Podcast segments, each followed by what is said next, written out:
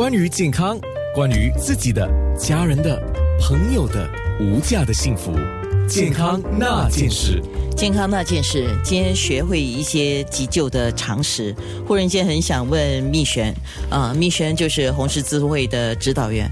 比如说我去上课，我去上课了，哎，我好像学好像会了，好像嘞，我看看看，好像会了，可是会忘记的嘞。是吗？对，那你有什么方法帮我们记住这些基本常识吗？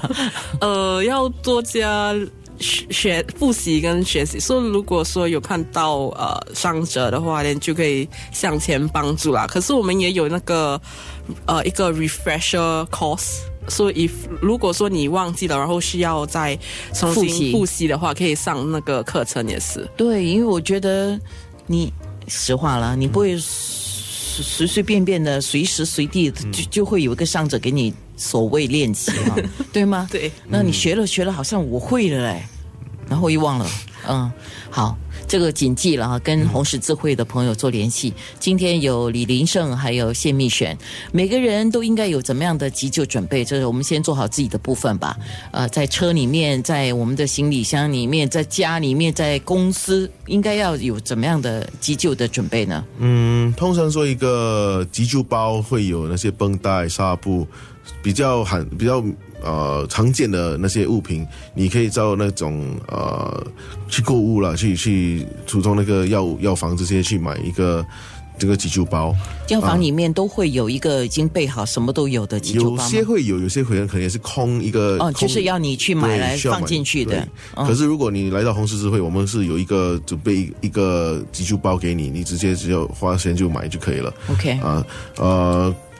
那个那些必需品就是纱布跟绷带啦，这些，因为通常出血需要纱布来止血，啊，绷带来来呃，怎么讲呢？是来支撑啊，支撑，呃，而且很重要的是，从以前就是人家一直受伤的话，就是用这这些布料啊，还是如果真的找不到一个急救包的话，就用应变，应变就是直接可能用一个衣服啦，那些啊。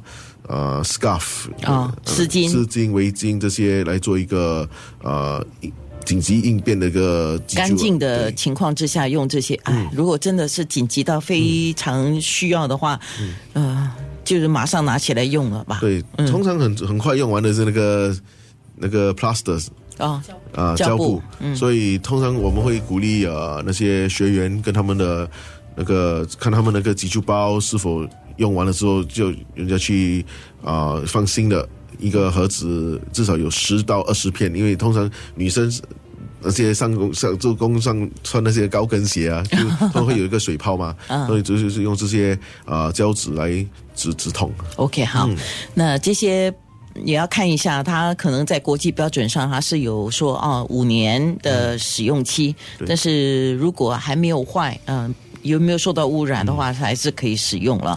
呃，就干净啊，不要潮湿啊，这些了哈。那放在家里面，你记得是放在哪里的？嗯，是吧？你们一直笑，就表示说我们有时候放着放着都忘记了哈。对，收在那个杂物堆里面，用的时候不知道去哪里找。而且就不明显的，有些不放在一个明显的地方，还是可能就是没有啊，放在可能放在一个高处，因为你讲哎，这个是很很少用的东西，所以你放高一点。嗯。可是当你需要紧急需要的时候，你就找不到，还是。